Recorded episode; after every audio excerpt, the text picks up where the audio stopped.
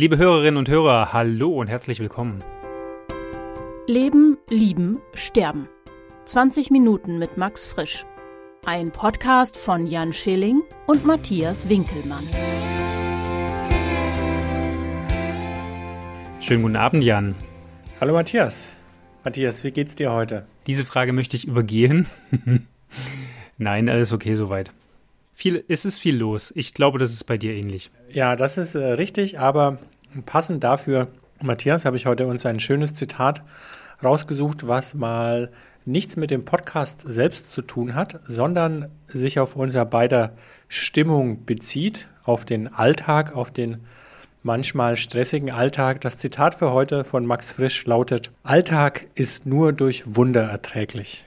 Dann hoffe ich, dass es bald Wunder gibt. Und dazu gibt es doch dieses schöne Lied, Wunder gibt es immer wieder. ich weiß nicht, ob Max Frisch das Zitat gebracht hätte, wenn er das Lied schon kennen würde, gekannt hätte. Who knows? Vielleicht nicht. Dann hätte er wahrscheinlich nie wieder von Wundern gesprochen. Schauen wir mal, was die die kommenden Tage an Wundern bringen. Bevor die hier raufziehen, widmen wir uns aber erstmal dem Podcasten, oder? Wobei wir ja ein großes Wunder haben, auch in Leipzig. Es schneit und es liegt richtig lange Schnee. Heute bin ich mit äh, meiner Kleinen durch den Schnee gestapft und dachte mir, wann hat es das letzte Mal so lange, so oft hintereinander geschneit und ist der Schnee so lange liegen geblieben in Berlin? Das ist lange her. Und das ist wirklich schön. Das ist ein kleines Wunder. Also ich freue mich jeden Tag sehr. Ziemlich genau zehn Jahre, glaube ich. 2010 oder 11 war mal so ein Winter. Und ich erinnere mich noch sehr genau, weil ich da nämlich in Australien war, da war gerade Sommer und mir gedacht habe, super, bist du einmal irgendwie im Winter nicht da und dann passiert das. Hab Bilder geschickt bekommen von, von total schönem Schneetreiben und hab mir gedacht, Mann ey, na gut. Hier in der australischen Sonne ist auch nicht so schlecht. Genau. Wollen wir reinstarten? Ja. Ich würde mal die Uhr genau. mit dazu nehmen. Mhm die meine Freundin leider wieder für andere Zwecke missbraucht hat. Ich hole sie mal kurz. So, so. der fesche Jüngling ist zurück und stellt die Uhr. Mhm. Alles klar, Meister. Willst du vorlesen oder ich? Ich lese vor. Wir sind bei Fragebogen 2, Frage 7. Wie erklären Sie es sich, dass Sie bei sich selbst oder beim Partner nach einer Schuld suchen, wenn Sie an Trennung denken. Ich wiederhole nochmal. Wie erklären Sie es sich, dass Sie bei sich selbst oder beim Partner nach einer Schuld suchen, wenn Sie an Trennung denken? Ich bin ja ein Freund von offenen Fragen. Und das hat der Max Frisch irgendwie nicht so richtig raus, oder? Was ist da schon wieder so eine Unterstellung drin? Woher weiß er denn, woran ich denke, wenn ich mich trennen will? Dass ich dann denke, wobei mein Partner ist scheiße, das unterstellt er damit. So ein Quatsch. Na, wieso? Aber wenn man an eine Trennung denkt, ich finde die gar nicht so verrückt, die Frage. Jetzt muss man grundsätzlich mal klären, ob du in einer Beziehung überhaupt an Trennung denkst. Ach nee, warte mal, ich muss das zurücknehmen. Bei sich selbst oder beim Partner. Also ich kann quasi bei, ich muss einfach nur bei irgendjemandem die Schuld suchen. Genau, und das findet ja eigentlich immer statt, ne? Meistens. Ja, wahrscheinlich. Ja. Ja. Es sei denn, es sind irgendwelche äußeren Einflüsse. Naturereignisse. ja, ist mal wieder. Es hat so krass geschneit, wir haben uns einfach nicht wiedergefunden. Da kannst du jetzt keinen Vorwurf machen. Genau. Ja, nee, dann, dann ist das schon okay. Also ich meine, wenn man sich trennt, dann muss es ja irgendeinen Grund geben. Und für einen Grund gibt es ja immer, in Anführungsstrichen, einen, eine Schuldige, oder? Nee. Ich habe mich auch schon getrennt, ohne dass es einen Schuldigen gab oder eine Schuldige. Einfach weil die Beziehung sich überlebt hat, vermutlich. Ja, dann seid ihr halt beide schuld. Aber wieso denkt man immer in Schuld? Also was hatte, wieso denn Schuld? Es ist einfach vorbei. Das, da muss es ja keine. Also ich finde ja, man muss unterscheiden zwischen, zwischen Schuld und Verantwortung. Das sind schon mal zwei Paar Schuhe, finde ich. Und mir gefällt, insgesamt habe ich ohnehin ein sehr großes Problem mit dem Begriff der Schuld. Und ich finde, wenn man, wenn man lange zusammen ist und man sich irgendwie auseinanderlebt, was ja durchaus passieren kann, ist ja nicht so abgefahren. Und ähm, ich sag mal, durch verschiedene Umstände auch plötzlich verschiedene Wege einschlägt und dann trifft man wieder zusammen und stellt fest, hey, also irgendwie passt das nicht mehr mit uns beiden. Dann gibt es, finde ich, keinen Schuldigen. Da gibt es auch, weiß ich nicht, dann muss man die Verantwortung übernehmen, so würde ich es eher sagen, und sich trennen. Außer man findet eine Möglichkeit, wieder zusammenzufinden. Aber ich finde, dass dann keiner schuld ist. Ja, aber es ist schon irgendwo menschlich zu sagen, man möchte ja eigentlich, dass so eine Beziehung fortdauert und sie kann nicht fortdauern auf, aus irgendeinem Grund. Dem muss man natürlich dann, darüber denkt man natürlich logischerweise nach, woran es scheitert oder gescheitert ist. Und deswegen, ja, okay, ob man das jetzt Schuld oder Verantwortung nennt, man fragt sich ja schon, was der Grund ist. Und diesen Grund identifiziert man dann bei sich, bei dem Gegenüber, bei beiden oder anderen äußeren Einflüssen und ja, also ich meine, dann ist halt der Grund schuld, warum man sich trennt. es ist, ja immer das Problem, diese schuldigen Gründe, ja. Diese schuldigen Gründe all überall. Ähm, ja, und ich meine, man muss ja auch, man muss ja auch, also man macht ja so gern das Blame Game. Oh. Gerade hier in Deutschland, es muss ja immer Schuldige geben. Das ist schön, das Blame Game. Und wenn eine Beziehung scheitert, dann möchte ich ja nicht, dann muss ich ja irgendjemanden, also ich meine, gerade, also vielleicht, wenn man sich im Einvernehmen trennt, nicht, aber wenn man sich nicht im Einvernehmen trennt, dann muss es ja irgendwas geben, worauf ich meine Traurigkeit meine Wut projizieren kann. Das ist dann halt oft auch schon der Gegenüber oder die Gegenüber. Oder halt irgendwas anderes, was der Grund sein könnte. Aber ich meine, meistens, ich finde schon, man assoziiert das vor allem mit den Menschen dann. Ja, ich stelle nicht in Abrede, dass wir dazu neigen, sage ich mal, im sehr, es ist immer sehr viel einfacher, im anderen die Schuld zu suchen und den anderen verantwortlich zu machen, wenn irgendetwas nicht funktioniert und Dinge scheitern. Ich äh, stelle jetzt mal dahin, ob es dann richtig ist. Und ich finde, das ist natürlich schon, du sagst irgendwie, ja, man projiziert das dann in den anderen rein. Das kann auch sein, ich bin aber kein, trotzdem kein großer Freund davon. Also, um es mal anders äh, zu sagen, ich habe jetzt keine Erklärung dafür, aber ich würde erstmal eher die Schuld bei mir selber suchen, bevor ich sie beim anderen suche, um dann geballt den anderen zu hassen, weil ich da natürlich bei mir keine Schuld finden würde. Nein, Quatsch. Aber äh, ich, also ich würde erstmal bei mir selber suchen, aber das ist, das ist ja gar nicht die Frage. Ne? Er fragt mich ja, oder die Frage lautet ja, wie wir uns das erklären, dass sie bei uns oder beim anderen suchen. Also erstmal glaube ich, dass wir beide eher Typen sind, die eher bei sich selbst die Schuld suchen würden, als bei der Partnerin. Und das andere finde ich, das habe ich ja gerade schon versucht zu erklären. Man will ja wissen, warum das nicht funktioniert hat. Und genau deswegen muss man ja da irgendeinen Grund identifizieren, der dann schuld ist. Also eigentlich ist es, glaube ich, eine Strategie, um zu bewältigen, dass die Beziehung endet. Dass man einen Grund dafür hat, mit dem man sich das erklären kann und den man vielleicht auch dann hassen oder verachten kann, diesen Grund, weil er einem das kaputt gemacht hat. So. Und das kann dann ein Einfluss oder irgendwas sein. Es kann aber auch dann man selbst oder die Person gegenüber sein. Aber es macht es ja erträglicher. Man kann ja eigentlich was nur verarbeiten, wenn man eine Erklärung dafür hat. Ja, aber eine, um eine Erklärung zu haben, ich, also nein, ich kann, ich finde, das funktioniert, für mich funktioniert das nicht. Äh, auch eine Erklärung heißt nicht jemandem die Schuld geben. Eine Erklärung, ich würde nicht versuchen, die Schuld beim anderen zu finden. Du bringst das gerade ein bisschen durcheinander. Wir haben ja gerade schon gesagt, dass es nicht darum geht, nur Schuld zu suchen, sondern dass es auch Verantwortung oder was auch immer sein kann. Und das heißt auch nicht nur bei dem anderen, sondern auch bei sich selbst oder bei äußeren Einflüssen. Bist du eingeschlafen? Ja, allerdings. Ich denke ich denk äh, sehr, sehr hart nach. Da höre ich nur das Ticken im Hintergrund. Würde ich vielleicht eher mitgehen bei dem, was du, wie du das äh, für dich formulierst, dass du sagst irgendwie, okay, ähm, es ist erklärbar damit, dass man irgendwie eine Projektionsfläche braucht, um äh, im Grunde mit der Trennung fertig zu werden. Ja. Und wir können uns, glaube ich, auch einigen, dass wir den Begriff der Schuld durchaus oft problematisch finden. Soll ich mal die nächste Frage vorlesen? Ja, mach mal. Hätten Sie von sich aus die Ehe erfunden? Nein. Ja. Ja?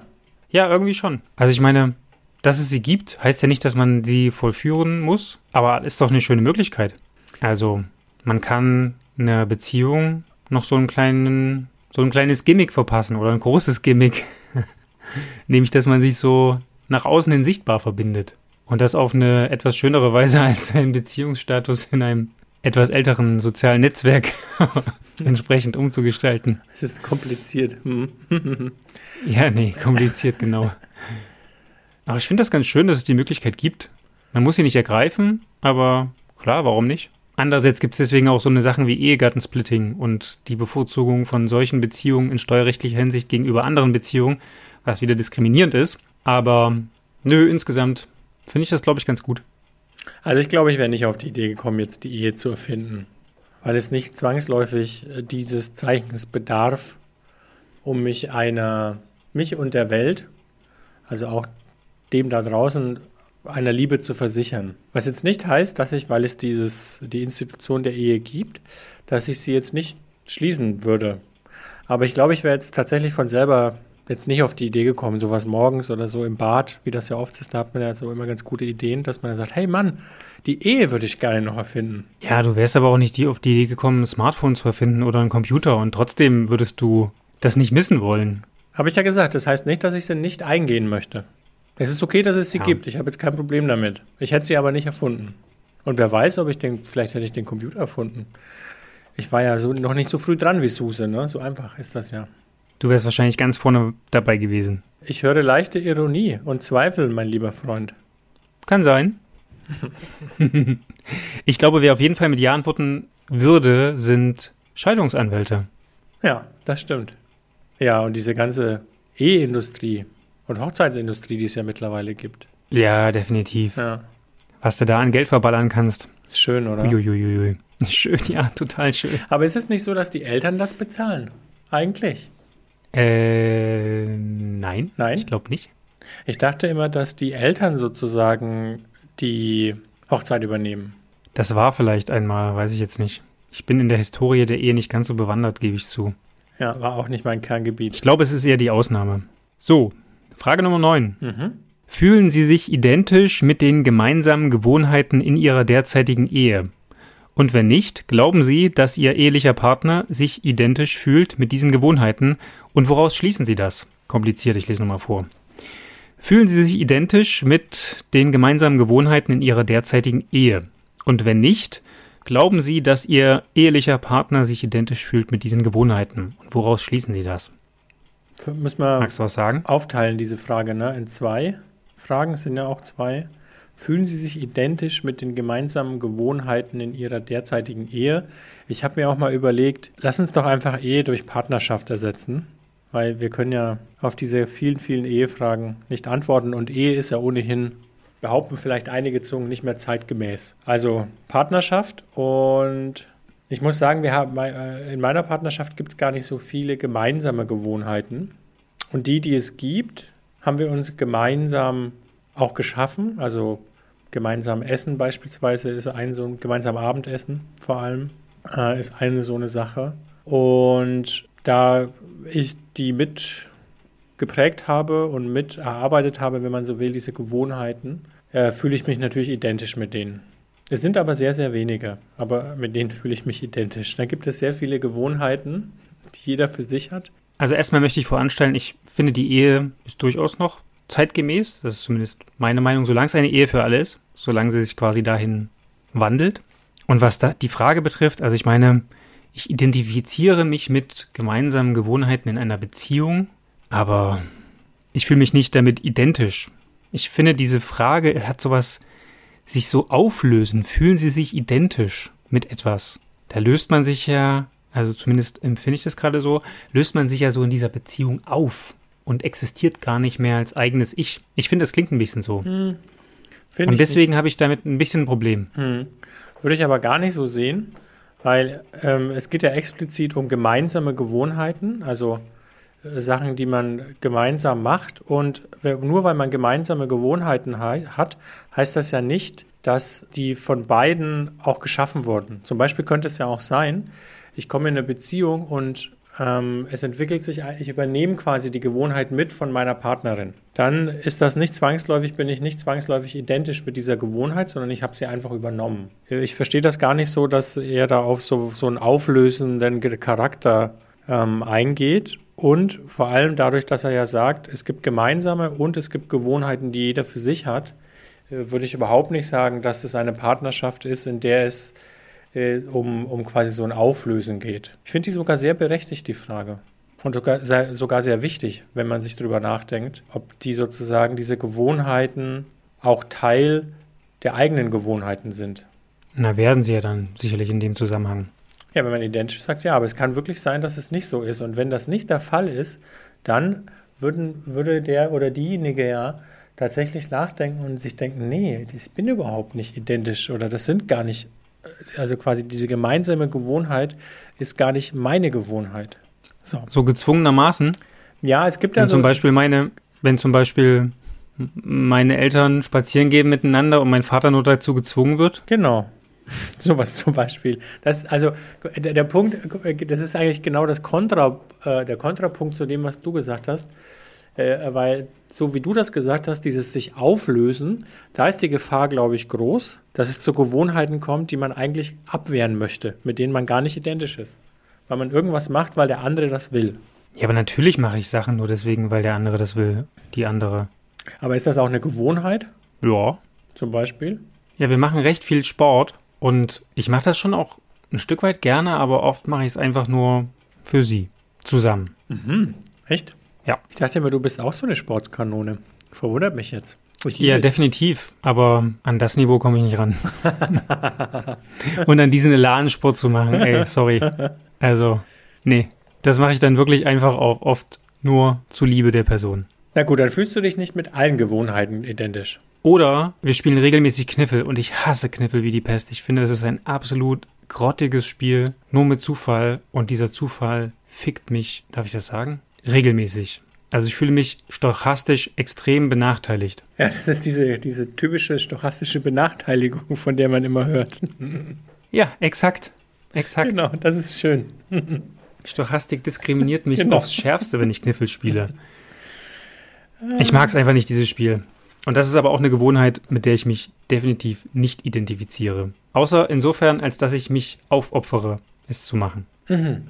Gibt es das bei dir auch? Wir haben nicht, wirklich nicht viele gemeinsame Gewohnheiten. Und ähm, sicher, mir fällt jetzt ad hoc nichts ein. Während du erzählt hast, habe ich natürlich die ganze Zeit drüber nachgedacht, was es wohl ist. Ach doch, eine gibt es tatsächlich. Das ist Yoga. Meine Partnerin macht ja sehr viel intensives Yoga. Die ist da echt ähm, sehr, sehr diszipliniert. Diszipliniert, ähm, also Disziplin ist ja nicht gerade meine Kernstärke. Und das mache ich so ein bisschen auch, diese Gewohnheit, diese gemeinsame Gewohnheit, die ich ja gar nicht mit eingebracht habe, die kommt ja tatsächlich von ihr. Äh, Die gibt es so ein bisschen, weil sie das forciert hat. Ich weiß, dass es für mich sehr wichtig ist und dass es mir auch sehr gut tut, aber es ist echt so eine Gewohnheit, das ist wie Dehnen. Sport und Dehnen, ich finde das total unspannend, diese Dehnerei. Ich hasse das förmlich. Mich da hinzustellen und dann muss man immer zehn Sekunden warten und dann das nächste Bein und das dauert immer so lang. Ich will einfach loslaufen, zum Beispiel. Das ist so, und Yoga gehört da leider für mich rein, aber es ist natürlich sehr, sehr wichtig. Ja. Das ist auf jeden Fall eine Sache, die mir jetzt sehr spontan einfällt. Oh, stell mir dich gerade in so einem DDR-Sportkostüm vor, wie du dich mit einem Oberlippenbart total gelangweilt, angewidert dehnst. Ist eine schöne Vorstellung. Stirnband. So, ähm, bitte? Mit einem Stirnband noch. Stirn, Stirnband, Stirnband, ja. auf jeden Fall. Schaffen wir noch eine? Ja, wir sind ja noch nicht fertig, ne? Die gibt es ja noch einen zweiten Teil. Ui. Ach so. Und wenn nicht, kann ich einfach mit Ja beantworten. Warte mal, das ist jetzt so lange her, das lese ich nochmal vor. Ja. Fühlt sie sich identisch mit den gemeinsamen Gewohnheiten in ihrer derzeitigen Ehe, Schrägstrich Beziehung, für Ehelose wie uns. Und jetzt der zweite Teil. Und wenn nicht, glauben Sie, dass Ihr ehelicher, partnerschaftlicher Partner sich identisch fühlt mit diesen Gewohnheiten? Und woraus schließen Sie das? Boah, jetzt muss ich ja, also will nicht so richtig eigentlich da rein interpretieren, was jetzt meine Partnerin dazu denkt. Naja, ich sag einfach, ich, ich schließe das daraus, weil sie das sehr gerne macht, sehr oft macht, sehr glücklich ist, wenn sie es macht. Und ich gehe mal davon aus, dass sie damit dann äh, auch identisch ist. Alles andere wäre ein bisschen verrückt. Ich gehe zumindest so weit, dass ich sage, dass ich mir sicher bin, dass sie sich mit dem gemeinsamen Kniffelspielen identifiziert. Natürlich, weil sie dich dauernd besiegt. weil sie stochastisch beglückt wird. Ich glaube ja nicht, sie besiegt mich, sondern der Zufall besiegt mich. Ach, dieser Zufall. Nein, vielleicht macht sie das auch einfach. Vielleicht hat sie magische Kniffelhände. Maybe. Nee, glaube ich nicht. Ich habe auch mal eine Serie gehabt und ich glaube, das letzte Mal habe ich auch gewonnen. Aber insgesamt, so unterm Strich, ist das, ist das eine sehr, sehr unfaire Angelegenheit. Aber gut. Matthias, Frage 10. Das ist eine sehr komplizierte Frage, oder zumindest mit vielen Antwortmöglichkeiten. Wann macht sie die Ehe oder die Beziehung eher nervös? A. Im Alltag. B. Auf Reisen. C. Wenn sie allein sind. D. In Gesellschaft mit vielen. E. Oh. E. Unter vier Augen. F. Abends. G. Morgens. Hui. Bin ich jetzt fast ein bisschen froh, dass die, dass die Klingel geschellt hat, weil es alter Schwede A bis G. Äh, da muss ich erstmal drüber nachdenken. Ich finde besonders schön, ich finde ich find echt cool, so abends und morgens. Ja, oder auch allein und in Gesellschaft mit anderen. Ja. Na, verrückt.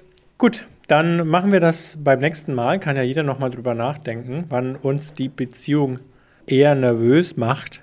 Das ist so, also bei diesem Fragebogen, Matthias, habe ich so ein bisschen das Gefühl, wir quälen uns schon durch, oder? So ein bisschen. Ja, ehrlich gesagt, ja. Oder? Und wenn ich hier die nächste Frage lese, naja, wohl, die geht eigentlich. Entwickelt sich in, in der Ehe ein gemeinsamer Geschmack?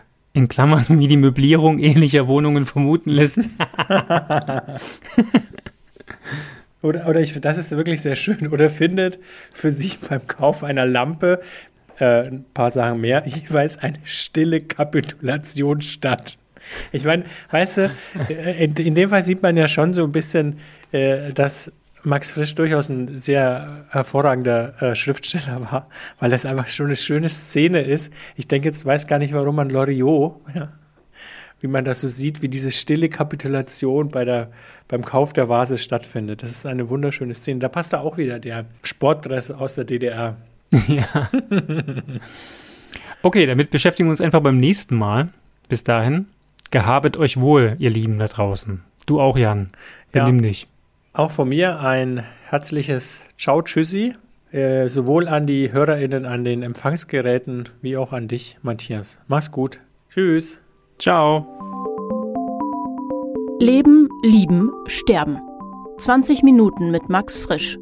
Ein Podcast von Jan Schilling und Matthias Winkelmann.